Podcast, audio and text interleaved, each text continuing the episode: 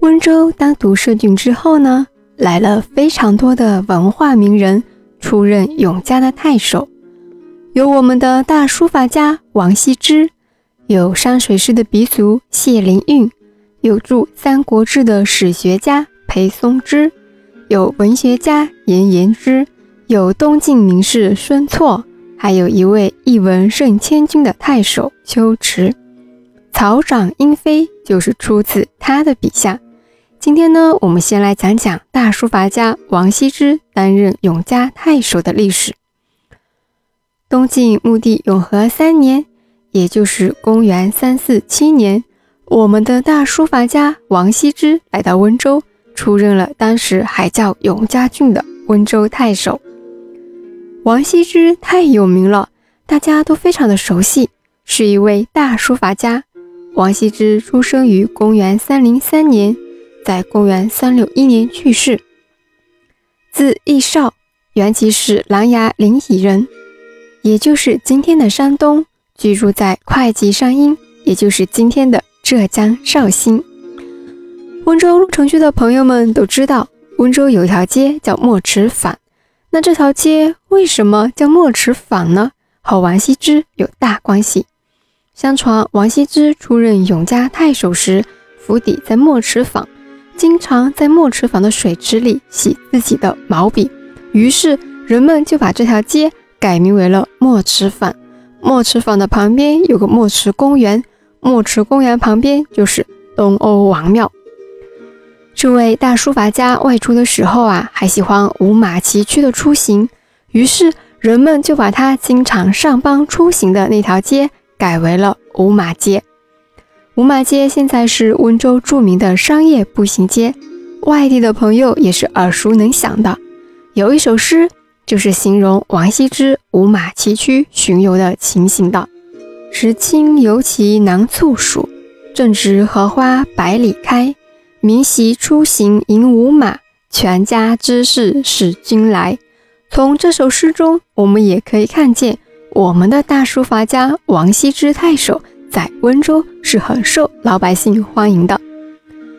王羲之呢，还为温州留下了一件早年温州人家人手一件不可或缺的家具——鹅兜。鹅兜用温州话来说就是木刀。那什么是鹅兜呢？鹅兜就是用木头制作成鹅形的木质家用器具，用来洗衣服啊、泡脚啊之类的。图片呢，不会放在简介里了。鹅兜呢，是以前温州人家的大姑娘出嫁时重要的嫁妆之一，与尿盆、花骨桶等原木家具组成一套。花骨桶呢，是温州本地的朋友们也很熟悉的，就是六边形，可以放东西，又可以当凳子做的木质家具，有很漂亮的花纹。像这些鹅兜啊、花骨桶啊，不惑小时候家里也全都有，那是妈妈的嫁妆。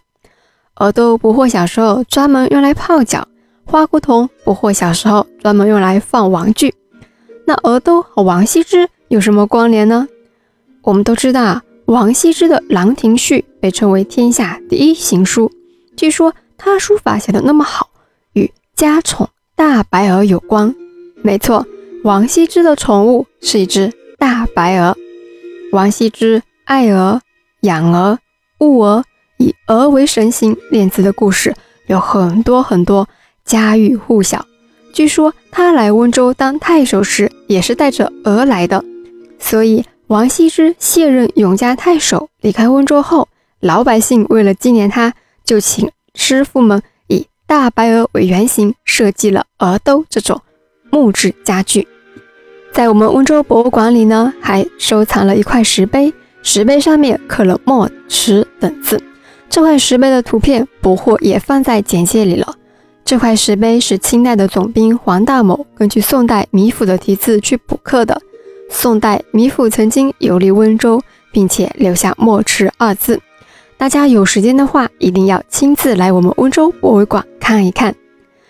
大家都知道王羲之是大书法家，那有人知道王羲之的书法老师是谁吗？王羲之的书法老师就是东晋时期著名的女书法家魏夫人，她和王羲之的母亲呢是亲戚，所以理所当然的成为了王羲之的书法老师。王羲之与温州的缘分就和大家讲到这里，下一期不惑和大家讲讲另一位永嘉太守谢灵运，我们下期见。